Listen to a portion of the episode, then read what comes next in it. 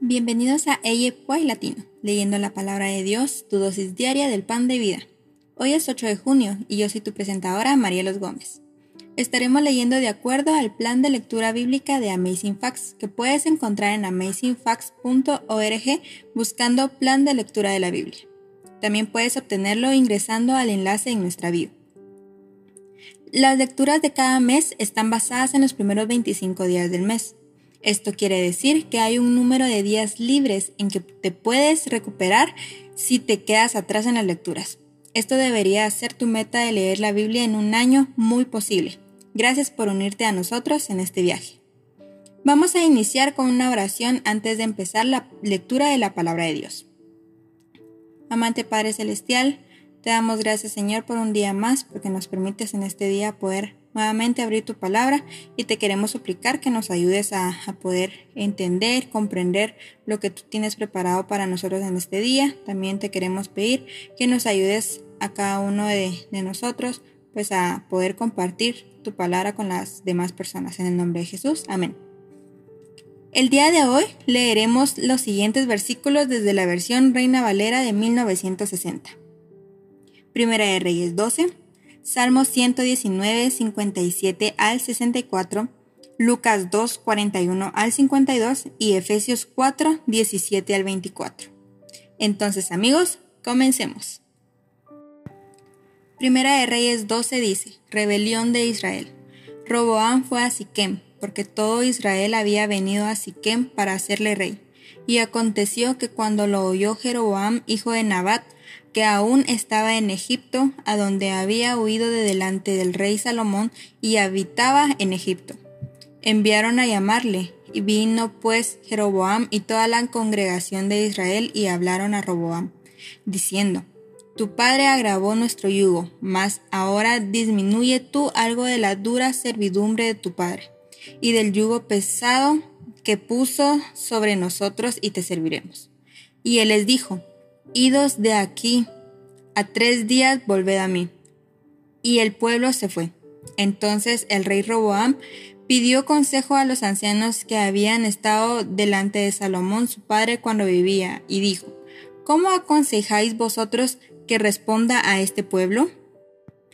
Y ellos le hablaron diciendo, Si tú fueres hoy siervo de este pueblo y lo sirvieres, respondiéndoles buenas palabras les hablares, y ellos te servirán para siempre. Pero él dejó el consejo que los ancianos le habían dado, y pidió consejo de los jóvenes que se habían criado con él, y estaban delante de él.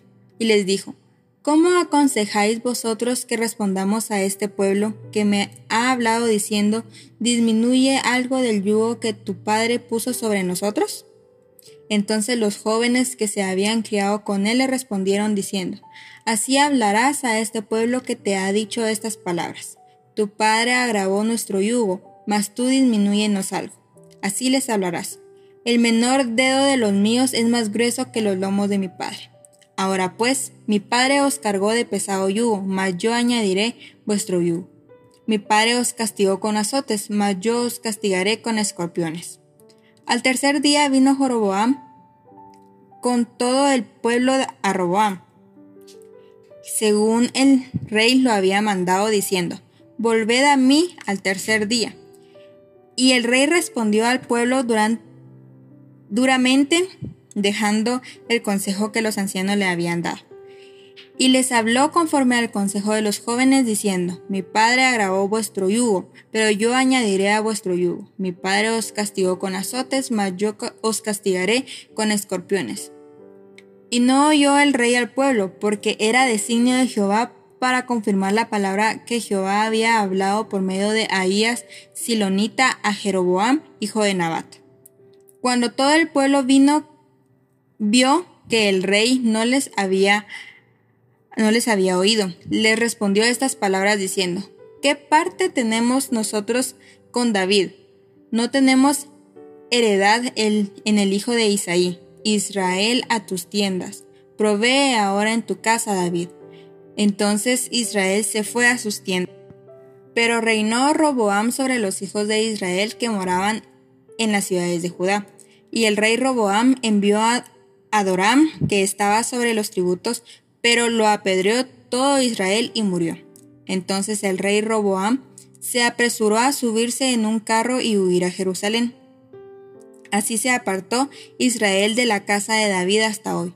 Y aconteció que oyendo todo Israel a Jeroboam había, que Jeroboam había vuelto, enviaron a llamarle a la congregación y le hicieron rey sobre todo Israel, sin quedar tribu alguna que siguiese la casa de David, sino solo la tribu de Judá. Y cuando Roboam vino a Jerusalén, reunió a toda la casa de Judá y a la tribu de Benjamín, ciento ochenta mil hombres, guerreros escogidos, con el fin de hacer guerra a la casa de Israel y hacer volver al, el reino a Roboam, hijo de Salomón. Pero vino palabra de Jehová a Semaías, varón de Dios, diciendo, Habla a Roboam, hijo de Salomón, rey de Judá, y a toda la casa de Judá y de Benjamín, y a los demás del pueblo, diciendo, Así ha dicho Jehová, no vayáis ni, ni peleéis contra los pueblos, contra vuestros hermanos los hijos de Israel. Volveos cada uno a casa, porque esto lo he hecho yo. Y, y ellos oyeron la palabra de Dios y volvieron y se fueron conforme la palabra de Jehová. Entonces reedificó Jeroboam a Siquem en el monte de Efraín, y habitó en ella, y saliendo de ahí reedificó a Penuel. Y dijo Jeroboam en su corazón, ahora se volverá el reino a la casa de David. Si este pueblo subiere a, a ofrecer sacrificios en la casa de Jehová en Jerusalén, porque el corazón de este pueblo se volverá a su señor Roboam, rey de Judá, y me matarán a mí, y se volverán a Roboam, rey de Judá. Y habiendo tenido consejo, hijo, hizo el rey dos becerros de oro y dijo al pueblo, bastante habéis subido a Jerusalén. He aquí tus dioses, oh Israel, los cuales te hicieron subir de la tierra de Egipto. Y puso uno en Betel y el otro en Dan. Y esto fue a causa del pecado. Porque el pueblo iba a adorar delante de uno hasta Dan, Hizo también casas sobre los lugares altos, e hizo sacerdotes de entre el pueblo, que no eran los hijos de Leví. Entonces instituyó Jeroboam fiesta solemne en el mes octavo, a los quince días del mes, conforme a la fiesta solemne que se celebraba en Judá, y sacrificó sobre un altar. Así hizo en Betel, ofrecieron sacrificios a los becerros que se habían hecho. Ordenó también en Betel el sacerdote para los lugares altos que él había, que él había fabricado. Sacrificó pues sobre el altar que él había hecho en Betel a los quince días del mes octavo, el mes que él había inventado en su propio corazón, e hizo fiesta a los hijos de Israel y, y subió al altar para quemar incienso. Salmo 119, 57 al 64. Mi porción es Jehová, He dicho que guardaré tus palabras. Tu presencia supliqué de todo corazón. Ten misericordia de mí según tu palabra. considere mis caminos y volví mis pies a tus testimonios. Me apresuré y no me retardé en guardar tus mandamientos. Compañías de impíos me han rodeado, mas no me he olvidado de tu ley. A medianoche me levanto para alabarte por tus justos juicios. Compañero soy de todos los que te temen y guardan tus mandamientos. De tu misericordia, oh Jehová, está llena la tierra. Enséñame tus estatutos. Lucas 2 del 41 al 52. El niño Jesús en el templo. Iban sus padres todos los años a Jerusalén en la fiesta de la Pascua, y cuando tuvo doce años subieron a Jerusalén conforme a la costumbre de la fiesta. Al regresar ellos, acabada la fiesta, se quedó el niño Jesús en Jerusalén sin que él lo sin que lo supiesen José y su madre.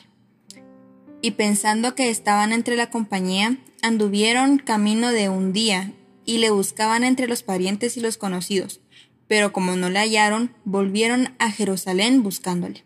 Y aconteció que tres días después le hallaron en el templo, sentado en medio de los doctores de la ley, oyéndoles y preguntándoles y todos los que le oían se maravillaban de su inteligencia y de sus respuestas. Cuando le vieron se sorprendieron, y le dijo su madre, Hijo, ¿por qué nos has hecho así? He aquí tu padre y yo te hemos buscado con angustia. Entonces él les dijo, ¿por qué me buscabais? ¿No sabíais que en los negocios de mi padre me es necesario estar? Mas ellos no entendieron las palabras que les habló, y descendió con ellos y volvió a Nazaret y estaba sujeto a ellos. Y su madre guardaba todas estas cosas en su corazón. Y Jesús crecía en sabiduría y en estatura y en gracia para con Dios y los hombres. Efesios 4 del 17 al 24. La nueva vida en Cristo. Esto pues digo y requiero que el Señor, que ya no andéis como los otros gentiles, que andan en la vanidad y de su mente, teniendo el entendimiento entenebrecido, ajenos de la vida de Dios por la ignorancia que en ellos hay, por la dureza de su corazón, los cuales después que perdieron toda sensibilidad se entregaron a la lascivia para cometer con avidez toda clase de impureza. Mas vosotros no habéis aprendido así a Cristo. Si en verdad le habéis oído y habéis sido por él enseñados conforme a la verdad que está en Jesús, en cuanto a la pasada manera de vivir, despojados del viejo hombre que está viciado conforme a los deseos engañosos, y renovados en el espíritu de vuestra mente, y vestidos del nuevo hombre, creando según Dios en la justicia y santidad de la verdad. Así concluye nuestra lectura de la palabra de Dios para el, día de hoy. Les invito a que nos despidamos con una oración de agradecimiento a Dios por su palabra. Señor Jesús, gracias te damos porque nos has permitido abrir tu palabra, porque nos has dado sabiduría para comprender em, lo que tú has dejado para nosotros en este día. Te queremos pedir nuevamente que nos ayudes a compartir tu palabra con los demás y a poderte reflejar cada día. En el nombre de Jesús. Amén. Gracias por unirte a nosotros. Oramos para que la lectura de la palabra de Dios de hoy sea de bendición para ti. Nuestra oración es que el Señor continúe bendiciéndote con sabiduría y entendimiento para lo espiritual y los asuntos temporales en tu diario vivir.